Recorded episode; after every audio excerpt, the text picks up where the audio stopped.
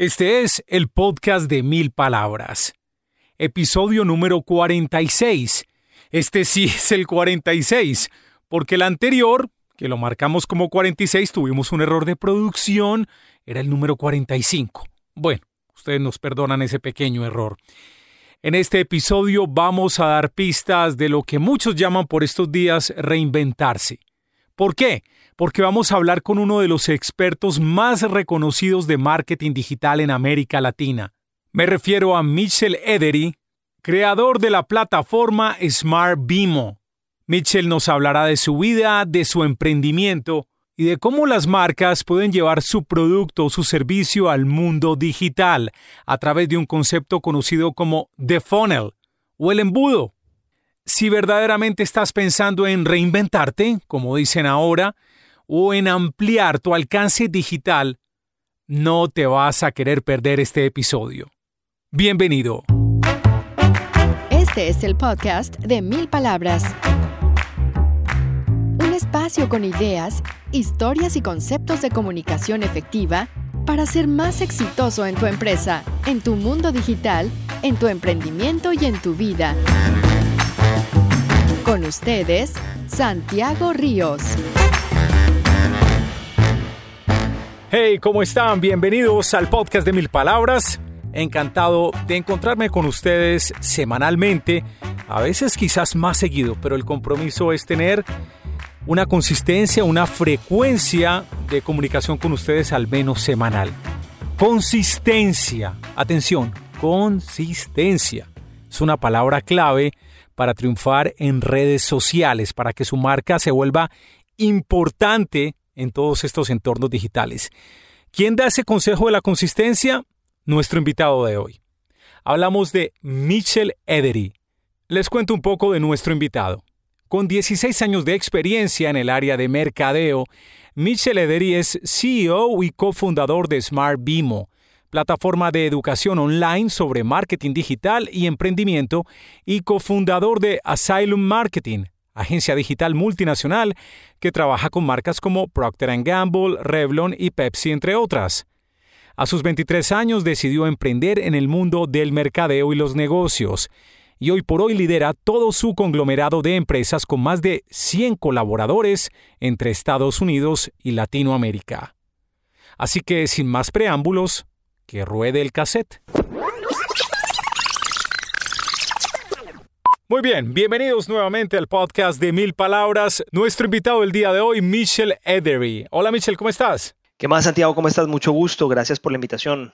Muy bien, gracias por estar en el podcast de Mil Palabras, donde siempre hablamos de comunicación efectiva desde cualquier perspectiva, bien sea comunicación efectiva en los negocios, en el marketing digital, la comunicación efectiva al interior de las organizaciones e incluso en algunas ocasiones hablamos de la comunicación interna, la que nos hacemos con nosotros mismos. Y quería empezar por ahí, Michelle, para preguntarte en qué momento de la vida te dijiste a ti mismo, hey, quiero ser emprendedor y quiero dedicarme al mundo digital. ¿Cómo empezó todo esto? Bueno, yo, yo pienso que, fue un accidente, es decir, todo, todo, se fue dando desde que comencé a trabajar a mis 18 eh, años y digamos que por circunstancias eh, de la vida, pues eh, salí de la compañía en la, que estaba trabajando, estaba trabajando en una compañía familiar y digamos que, venía con cierto conocimiento del tema de marketing, el tema de, mercadeo como tal, ni siquiera era un tema puntualmente digital, sino de mercadeo como tal y decidí eh, a mis eh, literalmente 23 años aventarme a, emprender. Siempre pues, eh, pienso que he tenido como esta vena de emprendimiento, ya que pues, es el ejemplo que he tenido de, de mi familia entera y de pues, mi círculo social. Entonces, pues, es un tema que se fue dando, que, viene en mí, pero que se fue dando poco a poco. Y desde que decidiste esa incursión, ¿qué ha pasado? ¿Cómo ha sido tu recorrido hasta el día de hoy? Un rápido resumen, Michel. Pues ha sido un recorrido bastante, bastante interesante, ¿no? O sea, los eh, emprendedores vivimos una constante montaña rusa eh, de emociones y de pensamientos. Entonces, pues, como siempre digo, y aquí un paréntesis, eh, el gran reto del emprendedor es, es controlar su mente y sus emociones. Eh, pero pues ha sido un proceso muy constructivo, muy interesante. Desde que comencé a mis 23 eh, años, pues he tenido bastantes cambios de rumbo, bastantes pivotes. hasta llegar hasta donde estamos hoy en día.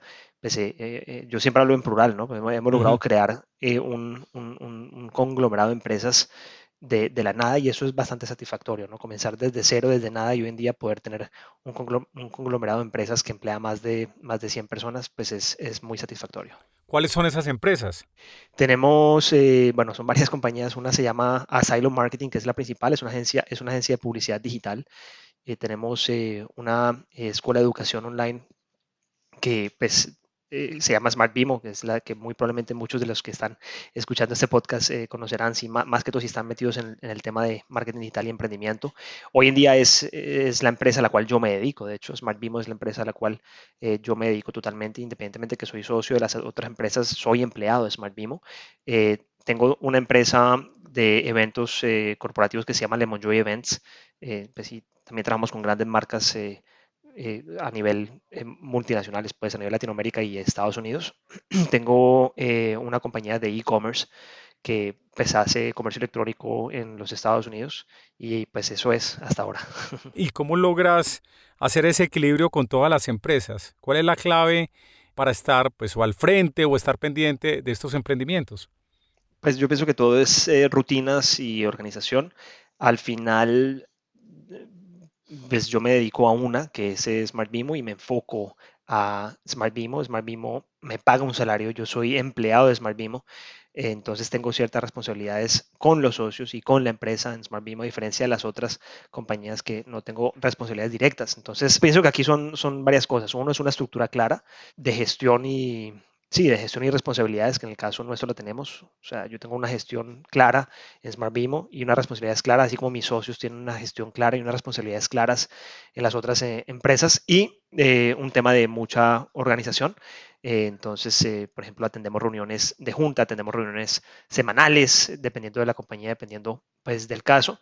Eh, y un tema de hábito también, ¿no? Porque independientemente de, las, eh, de la organización y las reuniones que hacemos semanales y recurrentes, pues eh, siempre tengo un hábito, por ejemplo, de todos los lunes en la mañana, trabajar desde la empresa de e-commerce que queda en Doral, eh, a unos 20 minutos de la oficina de Smart Bimo, entonces simplemente trabajo desde allá y es un hábito que he ido cogiendo pues para mantener presencia y, sin embargo, si, si, bien es cierto no estoy trabajando en la empresa en esas horas, pero estoy por lo menos allá y estoy pues haciendo presencia y estoy eh, construyendo relación con eh, el, socio y con los colaboradores que trabajan ahí, así que yo te definiría esto como un tema de claridad en términos de responsabilidades, un tema de organización y un tema de hábitos.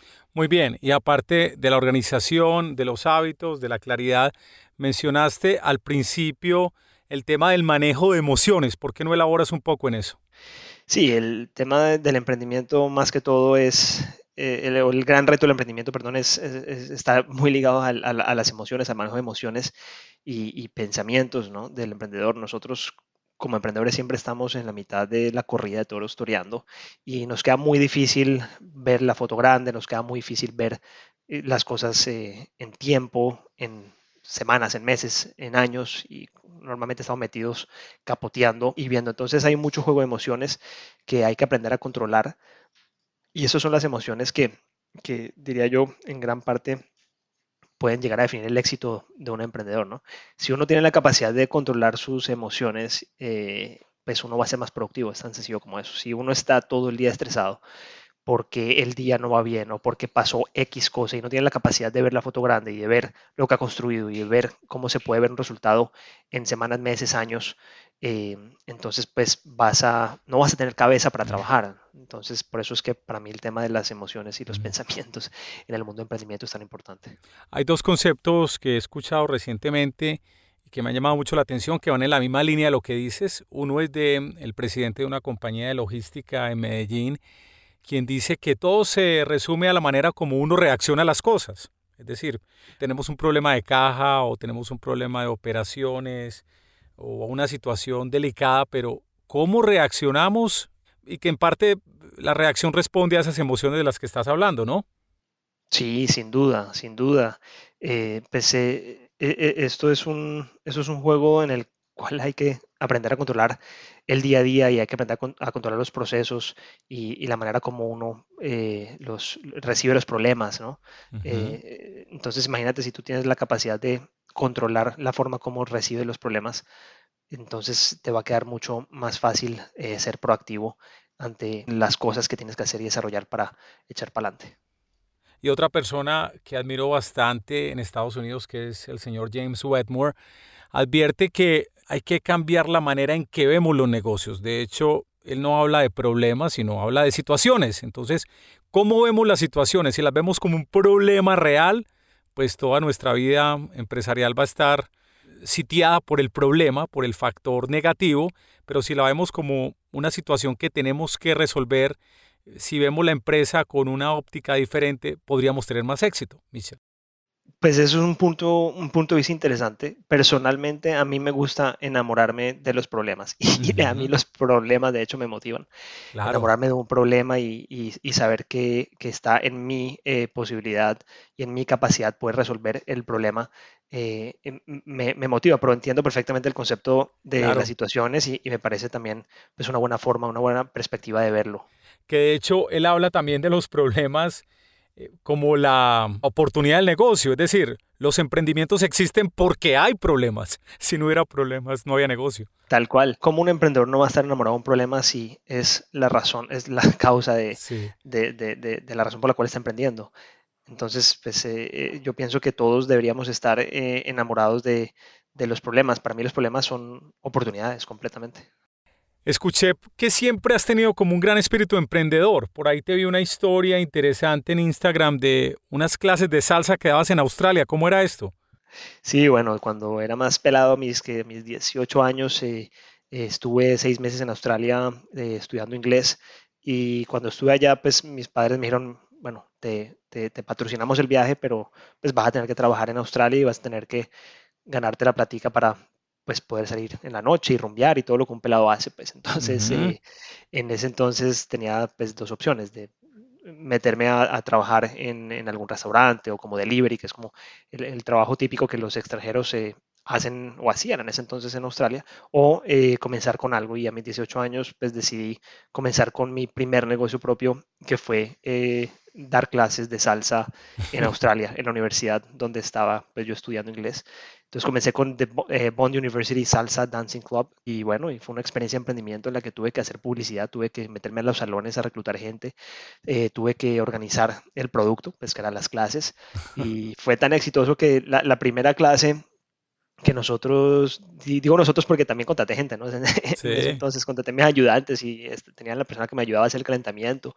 Eh, la primera clase eh, fue tan grande y tan exitosa que nos tocó moverla del cuarto de aeróbicos a la cancha de básquetbol. Entonces, eh, fue, fue bien chévere, bien interesante. Bueno, y te gusta mucho la salsa, ¿no? Sí, sin duda, pues como buen mm. caleño, imagínate. Claro. ¿Y qué Nietzsche o Guayacano, qué te gusta especialmente? Pues definitivamente el grupo Nietzsche, ¿no? Eh, pienso que todos los caleños crecimos con, con grupo Nietzsche y, y pues nada, bailar más que todo, ¿no? Sabes que tengo una curiosidad musical, a mí me gusta mucho el rock sobre todo, entonces y trabajé mucho tiempo con música y con rock y dirección de emisoras y tengo como un top 100 de la vida mía, me puse como a organizar las 100 canciones que más me gustan a mí de toda la vida y casi todas son rock, pop y hay una sola, mejor dicho, hay dos tropicales y una de las dos tropicales es del grupo Nietzsche. Para mí el grupo es fantástico. Espectacular. ¿Cuál es la canción que más te gusta de Nietzsche, Michel? Cali Pachanguero. Ah, bueno, por supuesto. Bueno, Michel, ¿cómo nació Smart Bimo? ¿Cómo surgió la idea de la educación digital? Smart Bimo también fue un eh, accidente, ¿no? Como siempre digo, un accidente muy positivo, muy bonito. Eh, en el 2015 queríamos eh, crear una herramienta para poder optimizar toda la gestión que hacíamos nosotros en la agencia de marketing digital, toda la gestión de redes sociales, prácticamente con un algoritmo que, de machine learning que te optimizaba la hora, el día y la temática que deberías publicar en las redes sociales para tener mejores resultados. Entonces, básicamente comenzamos así. Por eso, de hecho, por eso se llama Smart BIMOS, traduce Behavioral Metrics Optimization. Y creamos eh, pues, eh, esta metodología de optimización que la terminamos convirtiendo en una herramienta que pues, eh, era una idea de negocio pues, muy interesante Digo idea porque no, no era tan oportunidad de negocio en ese entonces. Una idea de negocio muy interesante, pues era un publisher de redes sociales.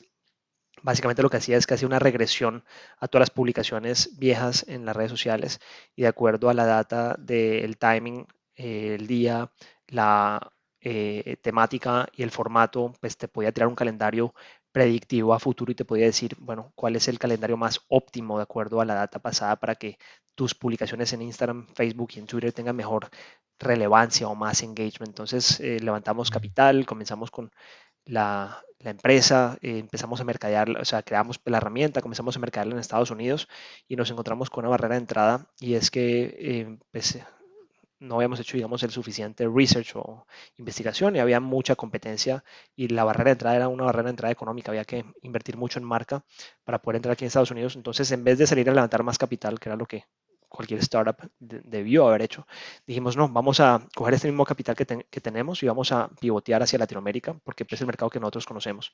Entonces fuimos a Latinoamérica y empezamos a mercadear en Latinoamérica, nos encontramos con otra barrera de entrada y es que la gente en Latinoamérica pues imagínate, esto fue 2015, estábamos introduciendo una herramienta para optimizar la gestión en redes sociales y cuando lo comenzamos a hacer la gente nos empezó a preguntar, bueno, ¿y ustedes por qué eh, no me enseñan más bien por qué yo debería tener Facebook, Instagram y todo esto? Esto es 2015. ¿Y cómo se postea? Y cómo entonces nos, encontramos en una situación en la que teníamos una herramienta quizá un poco más avanzada de lo que estaba el mercado. Entonces comenzamos a educar y, y empezamos a crear una comunidad. Así comenzó. 2016 empezamos a crear una, una, comunidad muy fuerte, gente que venía por la educación, no precisamente por la herramienta. Y empezamos a intentar mover la herramienta y mover la herramienta y mover la herramienta a punta de educación para la gente venir por educación. Entonces decidimos crear un curso que se llamaba Redes Sociales, Comunicación, Data y Negocios. Y lo lanzamos y creo que en un solo mes vendimos más de lo que hemos, de, lo que hemos vendido en dos años. Con la herramienta. Con la herramienta. Entonces mm. dijimos, dijimos, bueno, pivote eh, clarísimo, lanzamos un segundo curso, lanzamos un tercer curso, hasta que ya dejamos la herramienta de un lado y continuamos haciendo educación y hoy en día pues tenemos más de 30.000 estudiantes en Smart Mimo. Michel, ¿cómo es el tema de vender infoproducts o productos digitales o programas o cursos en América Latina cuando la gente tiene tan arraigada esa cultura de lo gratis? ¿Cómo has manejado esta concepción que tiene la gente sobre lo digital? que en muchos casos todo tiene que ser gratis. ¿Cómo han superado este problema? Yo pienso que hay dos. A ver, lo primero, yo, yo pienso que la audiencia digital es masiva, es muy grande eh, y tenemos acceso a toda, a toda, toda, toda la audiencia. Estamos hablando de millones de millones de millones de personas. lo primero que hay que pensar es que nunca lo gratis va a ser competencia de lo pago. Ese es un, tema que yo pienso y, y, digamos que el tiempo me lo he ido pues, eh, comprobando. Eh, dos, entender que el tema del contenido gratis define también una audiencia, que es la audiencia que busca el contenido gratis. Entonces, pues hay dos tipos de audiencias. Están los que pagan y están los que quieren contenido gratis. Y digital nos permite encontrar esas audiencias. Esa es la, la ventaja. Y es más, muchas veces ni siquiera nosotros tenemos que encontrar esas audiencias. Quien encuentra la audiencia es el algoritmo de inteligencia artificial de Facebook. Ellos son los que van encontrando esas personas con esos perfiles eh, de, en términos de intereses, comportamientos demográficos, que son las personas que están, son más afinas a, comprar o a pagar por un, infoproducto. Hay gente, ya sea uno de diez, si es uno de diez personas las que pagan, créeme que en, una audiencia digital masiva es una audiencia muy grande. Entonces, eh, pues yo te diría, no, no se preocupen por, por la competencia, lo gratis. Eh, y, y, dos, como un consejo muy particular, muy, muy particular, en el mundo de, de, de infoproductos, pues yo personalmente no creo en dar contenido gratis más que el contenido que uno entrega en redes sociales, en YouTube, en blogs. No, no entregar contenidos o cursos gratis, porque lo que vas a estar haciendo es atrayendo esa audiencia del el que no paga, cuando lo que tú necesitas es encontrar la audiencia del que está dispuesto a pagar. Entonces, pues eh, eso, eso es un, un, tip que les doy a todos que a nosotros nos ha costado trabajo entender eh, y espero que, que, lo puedan ustedes también probar. Lo otro es que la gente cuando no paga, no se involucra con el cuento, ¿no? Dice, ah, después lo veo, eh, ahora no, pero cuando la gente paga le duele y se mete a estudiar, ¿no? Y a aplicarlo. Total, 100%. Y fíjate que, Santiago, hay otra audiencia, y hay muchas audiencias, pues hay miles de audiencias que uno puede encontrar en este, en este mundo masivo de Internet, pues, pero hay otra audiencia que es, la audiencia de las personas que están dispuestas a pagar por un, un curso más costoso.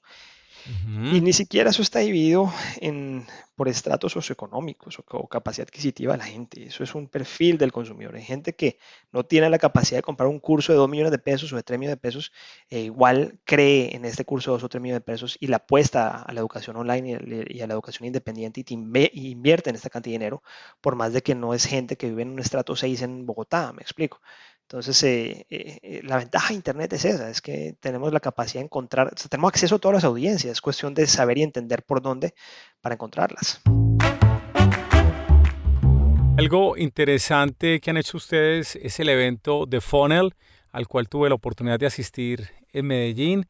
Un evento fantástico, lleno de muy buena información, gente muy motivada para aprender este evento de Funnel se sale de lo digital, es como un contacto personal con la gente que me parece interesante esa experiencia, Michelle.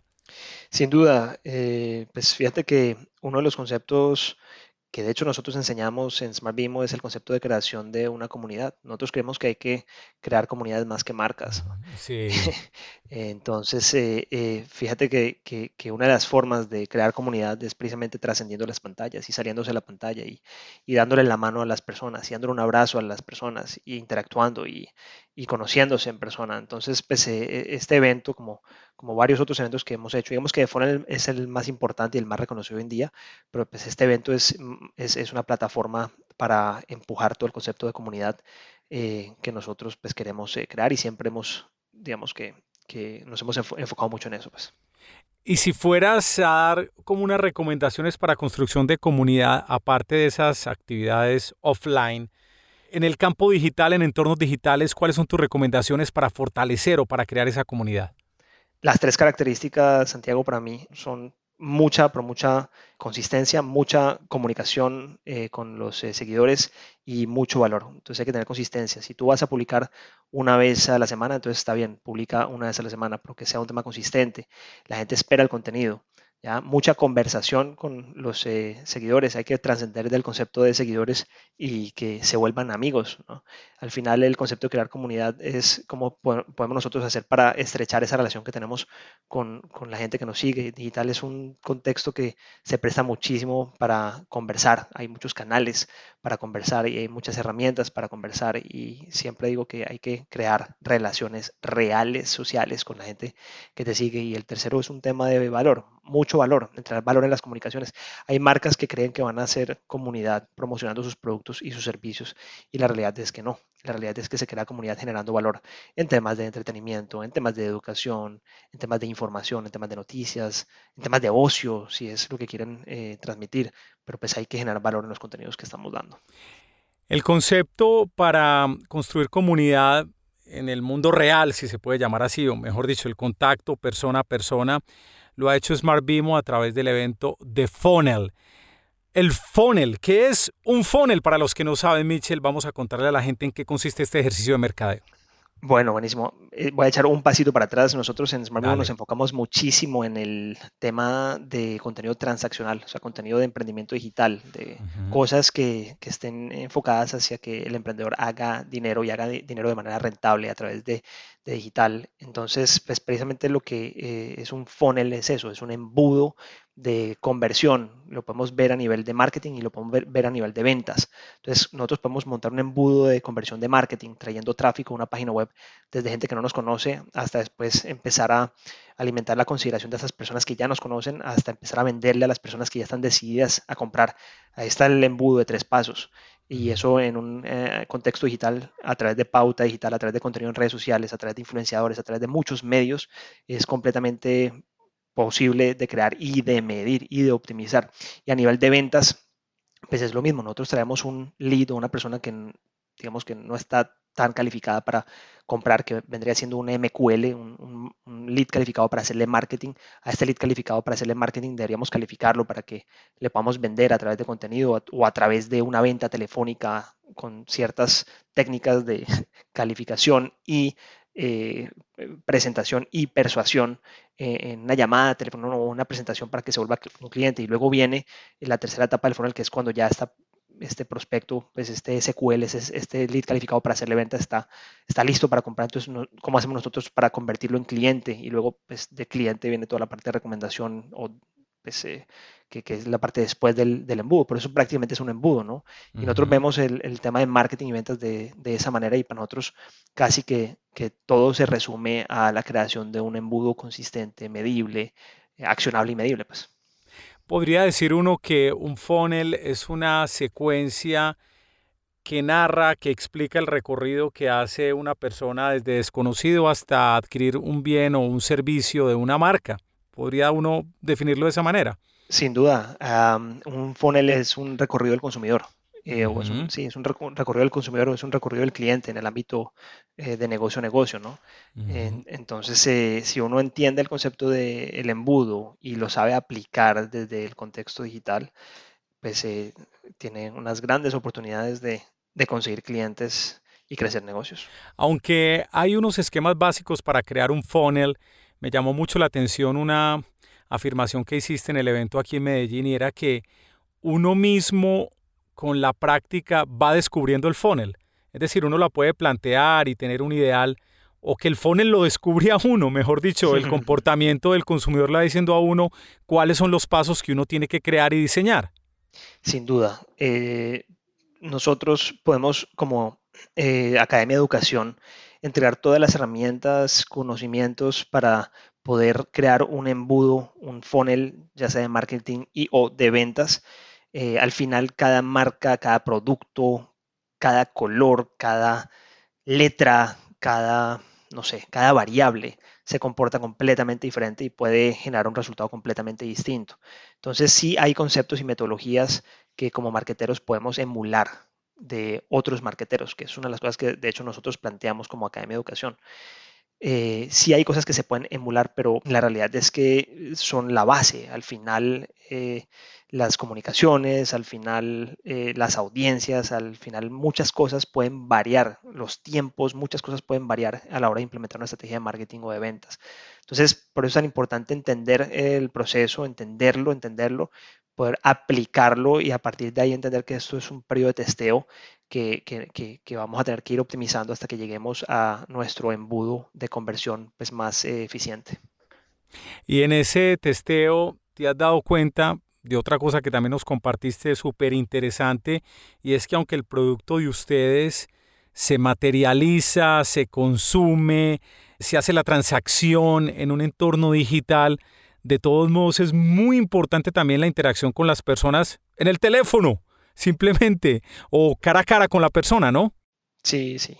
Fíjate que pues nosotros planteamos un, modelo, creamos un modelo que se llama la metodología del pentágono digital. Sí. Y son básicamente 10 cosas que, que hay que hacer para tener éxito en Internet. Es, uno es tener un producto o servicio que genere emociones y que sea un producto ganador, que, nos pueda reemplazar cierto dinero eh, de distribución en marketing. ¿Me explico? Eh, dos, eh, nicho, dirigirse a un nicho correcto. Tres, hacer pauta digital, comprar pauta, comprar alcance y frecuencia. Cuatro, generar oportunidad de urgencia. Cinco, hacer video marketing. Seis, generar una experiencia web que la gente no tenga que descifrar ni que entender y que sirve sirva para compartir. Siete, hacer email marketing. Ocho, hacer venta asistida. Entonces ahí voy a hacer, ahí me voy a quedar un momentico ya que es la pregunta que me haces. Eh, las eh, audiencias, no solamente en Latinoamérica, sino a nivel mundial, están un poco saturadas de, contenido, están un poco saturadas de, ofertas. Y, siempre eh, es bueno tener una asistencia de un humano o un robot en muchos casos, por una asistencia, un humano que explique las cosas y que dé confianza al proceso. Entonces siempre sugerimos dentro de cualquier embudo tener una asistencia a través de live chats o a través de mm, conversaciones en redes sociales. Y también eh, otro modelo de venta pues, eh, asistida es pasar todo este embudo de marketing en un embudo de ventas, es generar demanda, es hacer toda la parte de lead generation para convertir en una llamada telefónica como si el teléfono fuera un carrito de compras. ¿Me explico? Entonces hay muchos modelos aplicados. Bueno, y para resumir el modelo del Pentágono, 9 eh, es optimización y 10 es confianza. No, pero interesantísimo. Ese Pentágono merece un podcast completo, te cuento, Michel, ¿no? Sí, ese, ese Pentágono es bien interesante, bien chévere. Ya estás invitado a una próxima emisión. Encantado. Michel tiene una presencia muy interesante en Instagram. Tiene más de 58 mil seguidores. Lo pueden encontrar como Miche Deri, sin la L al final. Muy bien, esa presencia en Instagram, pues aparte de ser un experto en todo el tema de marketing digital, ¿qué tips puedes compartir para generar una presencia exitosa y construir comunidad en Instagram? Lo primero es que tenga un objetivo. Si, si tiene un objetivo de pasarla bien y de hobby, pues que ese sea el objetivo. Pero pues tener muy claro el objetivo. Yo, yo veo mucha gente que comienza a crear su marca personal y a tener presencia en redes sociales y hacer contenido sin un objetivo claro. Entonces, eh, lo primero que le diría a la audiencia es piense por qué lo quiere hacer. ¿ya? En el caso mío personal, eh, pues es parte de una estrategia de negocio y también pues me gozo el proceso, ¿no? Eh, entonces lo primero es eso, tener un objetivo claro. Dos, pues lo que decía ahorita va muy ligado al tema de, crear eh, comunidad, ¿no? O sea, mucha consistencia, eh, mucho valor, mucha conversación, ¿ya? Entonces, pues eso, ese es otro tip. Tres, em, te diría que no escatimen en la producción de contenidos. Al final, si, si es una estrategia que está resultando y hace sentido y, el objetivo está claro, eh, pues eh, métanle, métanle a, la producción, métanle a, hacer videos mejor elaborados. Hoy en día la competencia en temas de contenido pues está feroz y estamos compitiendo con, cosas que se están llevando la atención rápidamente como comedia, como temas de ocio. Eh, entonces, pues tenemos cada día que crear mejor contenido y el reto está eh, en eso. Eh, te diría otro tip es perderle el miedo a la cámara con la práctica, ¿no? O sea, si es que vas a hacer algo en la cámara y si no lo vas a hacer en la cámara porque no te interesa la cámara, entonces buscar otros medios alternativos como por ejemplo un podcast perfectamente o como por ejemplo un blog. Eh, entonces, bueno, hay muchos tips que, que podría dar. ahí, ahí te regalé unos cuantos. Muy bien, Mitchell. Muchas gracias por aceptar esta invitación. No, encantadísimo. Gracias a ti, Santiago, por la invitación y de este lado siempre cuenten con, toda mi apertura para, para, ser parte de todos sus proyectos que los sigo y te admiro muchísimo. Muchas gracias por, la invitación. Michelle, muchas gracias. ¿Dónde te pueden encontrar? ¿Cuáles son las redes sociales donde puedes contactarte con la comunidad? Buenísimo. Eh, mi red personal en Instagram es arroba Mitch La de Smart es arroba SmartBimo, S-M-A-R-T B larga E-E-M-O. Eh, pueden encontrar nuestra página web en www.smartbimo.com. Pueden encontrarnos también en YouTube, tanto en mi cuenta personal como en la cuenta SmartBimo. Al final, pues yo soy una marca personal embajadora de una marca comercial, así que cualquiera de las dos marcas que ustedes investiguen y vean, pues van a encontrar consistencia y así que serán bien recibidos en cualquiera de las marcas. Esa marca personal es Michel Edery, CEO y cofundador de Smart Bimo, una plataforma de educación de marketing digital y emprendimiento, líder sin duda en América Latina. A Michel, muchas gracias a ustedes por la sintonía. Recuerden, nos pueden encontrar en Spotify, en Apple Podcasts, también en Stitcher y en Google Podcasts. En la edición y montaje, Marilyn Vélez. Yo soy Santiago Ríos. Los espero muy pronto en otra edición de El Podcast de Mil Palabras. Hasta pronto. Hasta este momento, el podcast de Mil Palabras. Un espacio con ideas, historias y conceptos de comunicación efectiva para ser más exitoso en tu empresa, en tu mundo digital, en tu emprendimiento y en tu vida.